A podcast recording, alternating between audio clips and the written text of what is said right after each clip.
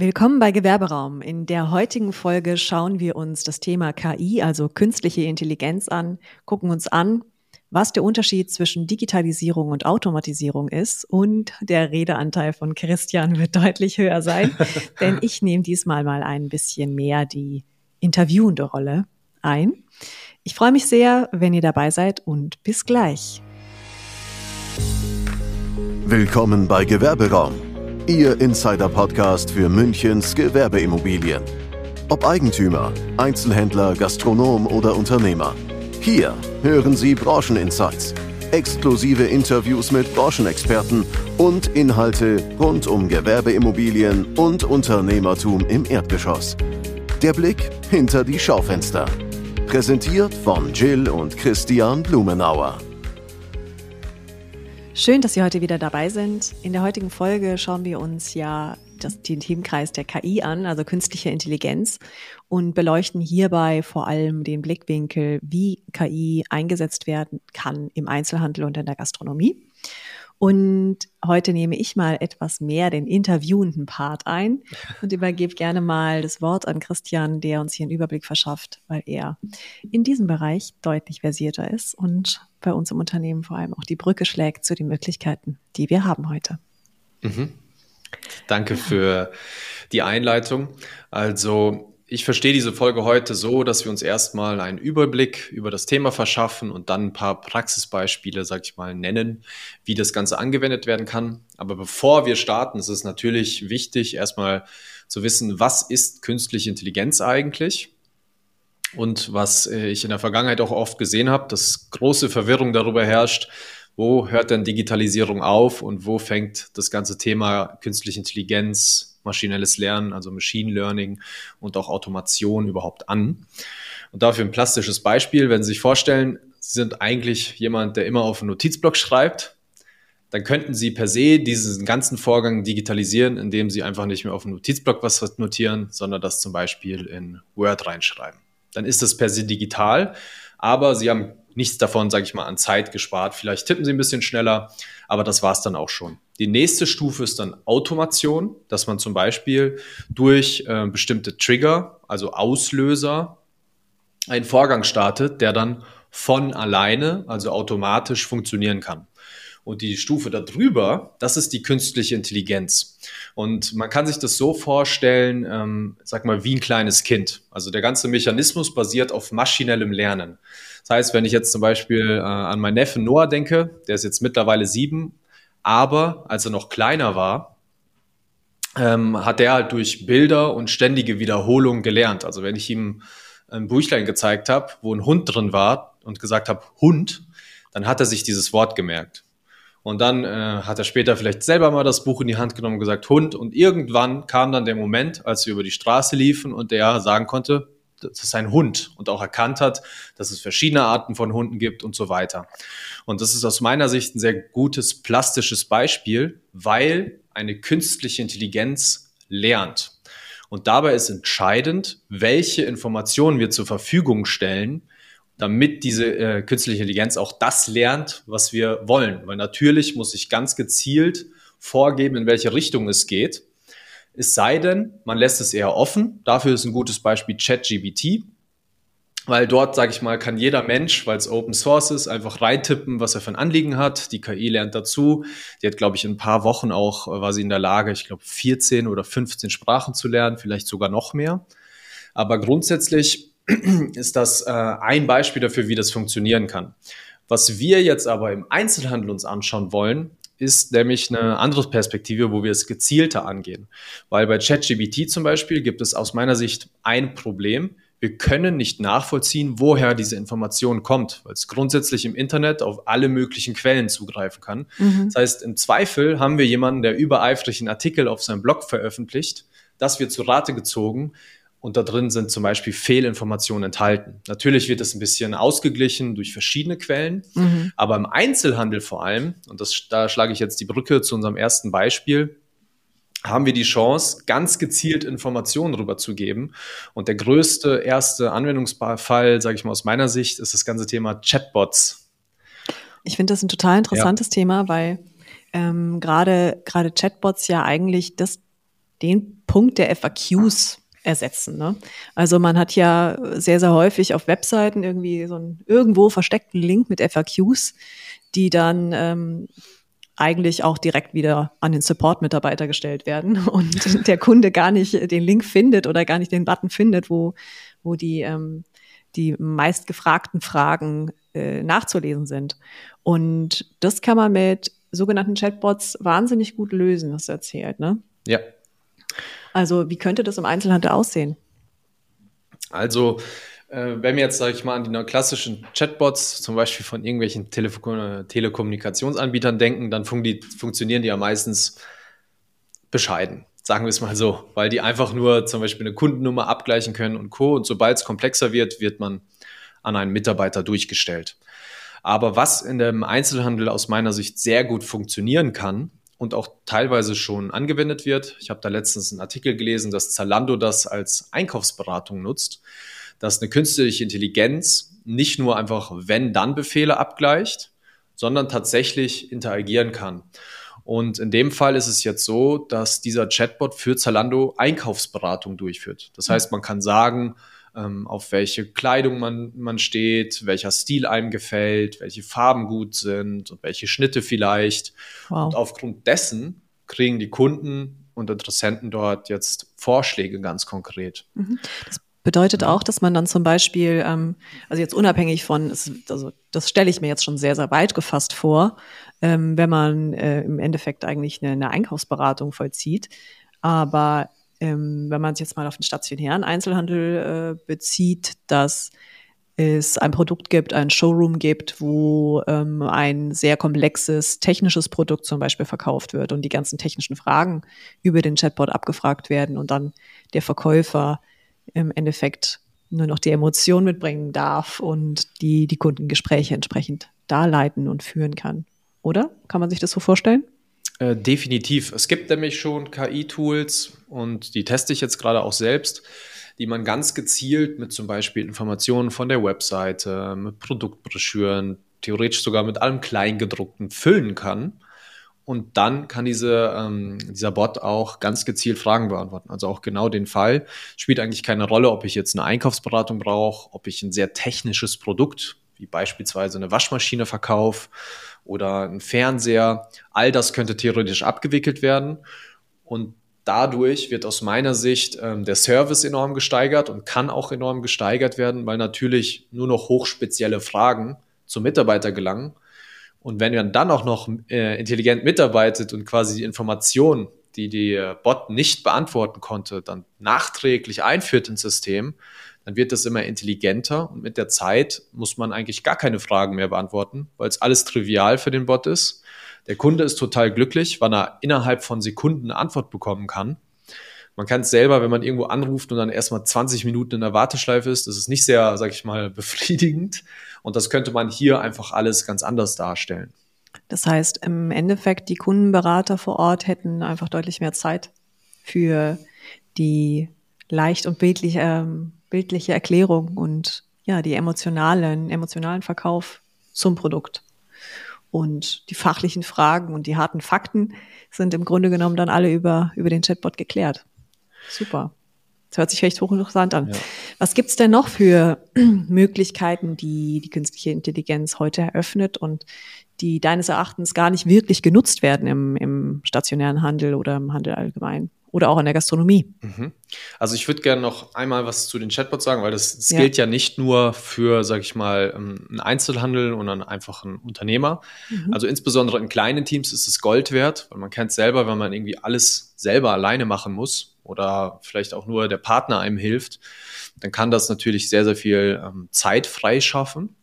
Und auf der anderen Seite gilt das natürlich auch für die Eigentümer, für die Hausverwaltungs-, für die Asset-Management-Seite, weil mhm. jeder wird im Alltag mit, ähm, ich sag mal, Routinefragen konfrontiert. Absolut. Und ich sag mal, das Minimum ist eigentlich, dass man die wirklich die FAQs, die wirklich häufig gestellten Fragen, damit automatisieren kann. Und das führt ähm, mich jetzt auch eigentlich zum nächsten Punkt. Routine-Tätigkeiten kann man auch sehr, sehr gut im Einzelhandel oder eben auch in, ähm, in der Gastronomie gut abbilden. Da gibt es zum Beispiel verschiedene Tools. Eins ist unter anderem Google Duplex. Das gab es schon 2018 Und das ist eine ähm, KI, die wirklich dazu in der Lage ist, wenn man ihr einen Auftrag gibt, wie zum Beispiel vereinbar einen Zahnarzttermin für mich oder vereinbare mir eine Reservierung in einem Restaurant an dem und dem Tag um die Uhrzeit für so und so viele Personen, dann ist das Stand heute schon möglich. Und auf der anderen Seite auch andersrum. Das heißt, man kann auch eine Reservierung entgegennehmen. Mhm. Und das war damals schon so schlau und intelligent, dass es sogar äh, Füllwörter war in der Lage zu benutzen, dass es bewusst hat eine Pause gelassen, damit der menschliche Verstand das greifen kann, sage ich mal, und nicht irritiert ist, mhm. weil das alles viel zu schnell geht. Und das war 2018 schon möglich. Das ist schon irre. Mhm. Und das kann man aus meiner Sicht auch sehr einfach im Einzelhandel und Co. integrieren einfach ist hier relativ zu handhaben. Wenn ich jetzt, sage ich mal, selber keine Erfahrung damit habe, dann kann man sich Hilfe holen, weil es gibt auf jeden Fall Experten dafür. Aber grundsätzlich ist es etwas, das man definitiv integrieren kann im Alltag, um dann zum Beispiel auch einfach nur Anrufe entgegenzunehmen, Termine zu koordinieren oder was auch immer. Mhm. Und das gilt halt für jede Branche eigentlich. Insbesondere, wenn ich ähm, erklärungsbedürftige Dienstleistungen oder Produkte habe, die mhm. zum Beispiel nicht vollumfänglich von so Bot wie vorher genannt, ähm, übernommen werden können. Mhm. Also es kann eine total schöne Ergänzung sein und eine Erleichterung, um dann mehr Raum und mehr Zeit für den Kunden zu haben. Ja. Definitiv. Kann man das so zusammenfassen? Definitiv. Sehr schön. Also ich, ich ja. glaube auch grundsätzlich äh, kann man schon davon sprechen, dass alles, was annähernd Routine ist, was mhm. nicht viel Abwechslung, Komplexität in sich hat, in der Tätigkeit selbst, dass das Stück für Stück, sage ich mal, an künstliche Intelligenzen abgegeben werden kann, mhm. damit dann eben das Zwischenmenschliche, was aus meiner Sicht niemals ersetzt werden kann, mhm. eben intensiviert wird. Das ist ja ähm, für mich auch sehr, sehr spannend gewesen, weil wir in den letzten ähm, in den letzten paar Jahren auch durch deine Beratung hier wahnsinnig viel in der innerbetrieblichen Organisation automatisieren konnten und unsere Kunden sehr häufig die, die Rückmeldung gegeben haben, dass wir den Anschein erregen, uns ständig eigentlich nur Zeit für sie zu nehmen. Das heißt, ich habe im Alltag und auch das Team hat im Alltag sehr häufig ähm, äh, gefeedback bekommen, dass sie sich wundern, dass man eigentlich immer erreichbar ist, sehr, sehr schnell antwortet und äh, sich viel Zeit und sehr viel Fokus nimmt. Und das ist möglich, weil die innerbetrieblichen Abläufe einfach extrem schnell und vor allem auch automatisch laufen. Ja. Also das ist schon, da kann man schon viel machen, absolut. Gibt es denn noch irgendwelche Ebenen? Also vorhin hattest du auch mal erzählt, mhm. im Grunde ist der, der Themenkreis der Ads auch zur KI zu rechnen. Genau, also was Jill mit Ads meint, ist ähm, bezahlte Werbung oder Werbeanzeigen, zum Beispiel auf Plattformen wie Google oder auch Facebook oder Meta, Instagram, TikTok, Pinterest oder auch ähm, zum Beispiel LinkedIn.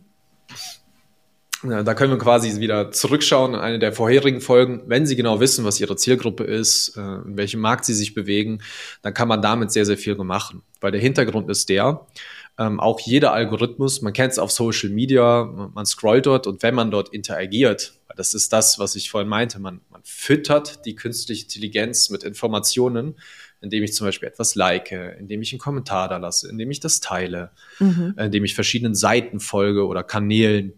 Und dadurch bekomme ich mit der Zeit ja tatsächlich Vorschläge, die zu dem passen, was mich wirklich interessiert. Mhm. Und so passiert es dann dummerweise manchmal, dass man vielleicht viel, viel länger auf der Plattform war, als man will. Aber grundsätzlich ist das der Mechanismus dahinter. Und man kann das natürlich auch ähm, mit bezahlter Werbung verstärken, indem man ganz gezielt seine Zielgruppe anspricht und teilweise für sehr geringes Geld. Weil der Algorithmus ist nichts anderes als eine KI. Mhm. Und mit der Zeit, da gibt's ähm, auch mehrere verschiedene Studien zu, ist es tatsächlich so, dass dieser Algorithmus, wenn man den zum Beispiel jahrelang nutzt, die Zielgruppe viel, viel besser kennt als äh, sie selbst. Es ist aber, also wenn du jetzt sagst, jahrelang, gibt es irgendwie so einen Zeitwert, wie lang man mit Ads arbeiten muss, um da auch wirklich was zu erkennen oder einen Unterschied zu erkennen? Also es hängt, also man kann nicht pauschal sagen, die und die Zeit ist es, mhm. sondern man muss natürlich auch aus den Learnings, die man daraus zieht, ähm, das Gelernte auch wieder einfließen lassen. Mhm. Das heißt, ständig das Optimieren und Weiterverarbeiten. Also ich schalte jetzt bei uns selber Ads äh, auch mit einem Dienstleister zusammen. Aber ähm, grundsätzlich, wenn man das machen will, würde ich auch empfehlen, sich dort Hilfe zu suchen oder eben ganz langsam zu starten. Pauschal würde ich sagen, ein halbes Jahr Minimum ist gut, mhm. damit ähm, der Algorithmus immer mehr lernt, mehr Informationen hat und danach geht es eigentlich nur noch bergauf. Mhm.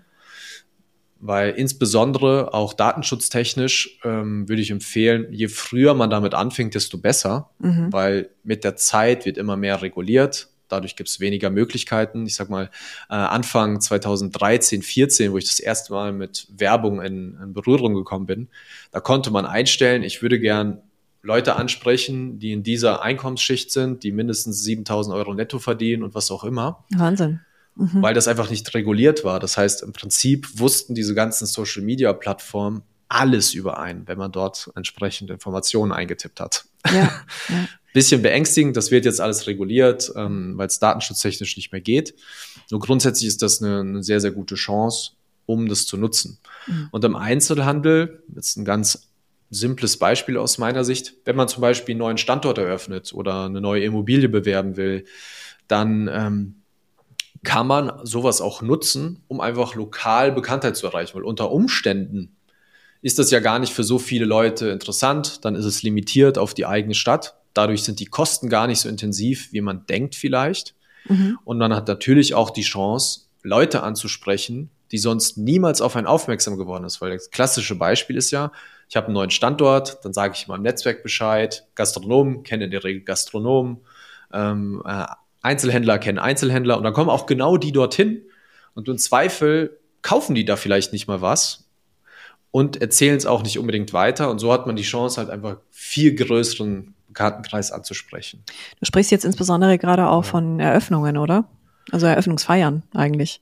Eröffnung. Das kann man aber auch simpel als Eventstrategie nutzen, mhm. indem man, ähm, wenn man sowieso Aktionen hat, sei es jetzt ein Sale, mhm. eine Halloween-Aktion, eine Weihnachtsaktion, eine Frühlingsaktion, ein Valentinstag, mhm. das Ding in einem Blumenladen.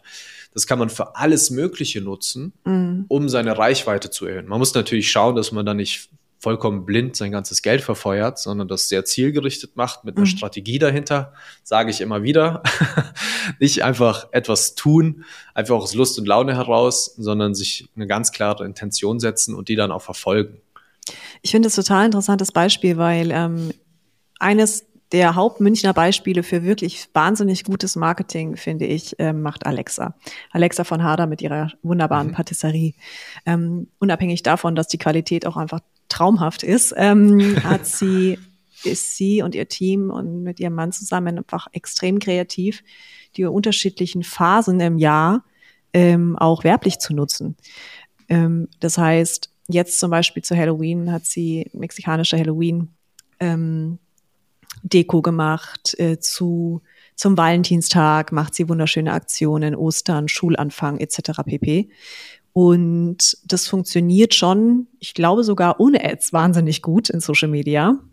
Wenn man sich vorstellt, wie es auch noch mit einem gescheiten Advertising dahinter funktionieren würde, dann ja, hat sie noch mehr zu tun, als sie sowieso schon zu tun hat. Stimmt. Liebe Grüße, um, ähm, Alexa. Genau. Aber im, im Grundsatz ist es gerade auch für kleine Business-Ideen, für, für kleine lokale Betreiber, finde ich ein extrem interessanter Weg, weil im, insbesondere inhabergeführte Betriebe natürlich eine Geschichte zu erzählen haben, die im Social Media, also im sozialen Medien, wahnsinnig gut funktionieren können.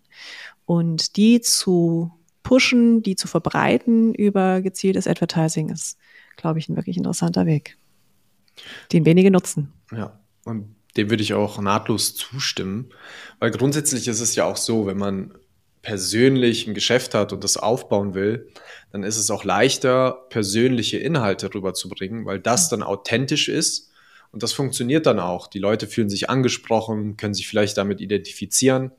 Das ist auch so ein kleiner Sneak Peek, kleine Vorschau, eine Folge, die noch kommen wird. Aber grundsätzlich äh, würde ich das auch damit abschließen, dass es so, so viele Möglichkeiten gibt. Beziehungsweise man könnte jetzt auch nahtlos anknüpfen, wenn ich jetzt über Werbung spreche, dann machen viele Einzelhändler, Gastronomen, aber auch Eigentümer hauptsächlich organisch Werbung, wenn sie überhaupt welche machen. Ja. Weil zum Beispiel kennen wir auch. Äh, es gab Zeiten, da ist der Alltag, ist so viel los, da ist das mit dem, äh, mit den Inhalten, mit Fotos produzieren oder Texten schreiben vielleicht mal zu viel. Da kann man sich ja Hilfe holen mittlerweile. Es gibt tausend Alternativen, die den Text vorschreiben können, die per Mausklick, ähm, die eine Grafik erzeugen, ein Bild erzeugen. Man muss eigentlich nur tippen, was man haben will und schon kriegt man ein richtig schönes, ansprechendes Bild. Mhm. Und das zeigt einfach nur, welche Möglichkeiten es gibt. Und dass mit der Zeit das alles auch noch viel, viel mehr werden wird. Mhm. Ich würde fast schon, ähm, sag ich mal, ein Abschlusswort hier loslassen, weil ja. wir ahnen nicht im geringsten, wie weit dieses Thema mit der künstlichen Intelligenz noch gehen wird. Weil das ist eine exponentielle Kurve. Und wir sind gerade am Anfang. Vor, ich sag mal, 2017 war es noch nicht möglich, dass ein Termin äh, vereinbart wird. Mhm. Heute äh, gibt es Roboter, die quasi schon äh, Häuser putzen und was weiß ich nicht alles. Mhm. Das heißt, es wird definitiv in den nächsten Jahren immer mehr geben, was dazukommen wird. Die Möglichkeiten nehmen zu. Das heißt, äh, wir werden das auch sehr, sehr wachsam beobachten, weil natürlich jede Veränderung auch sehr, sehr viele Chancen mit sich bringt. Absolut, das ist ein sehr schönes Schlusswort. Vielen Dank fürs Zuhören und ja, wir freuen uns, wenn ihr wieder reinhört. Bis bald. Das war eine weitere Folge von Gewerberaum, Ihrem Insider-Podcast für Gewerbeimmobilien in München. Bis zur nächsten Folge.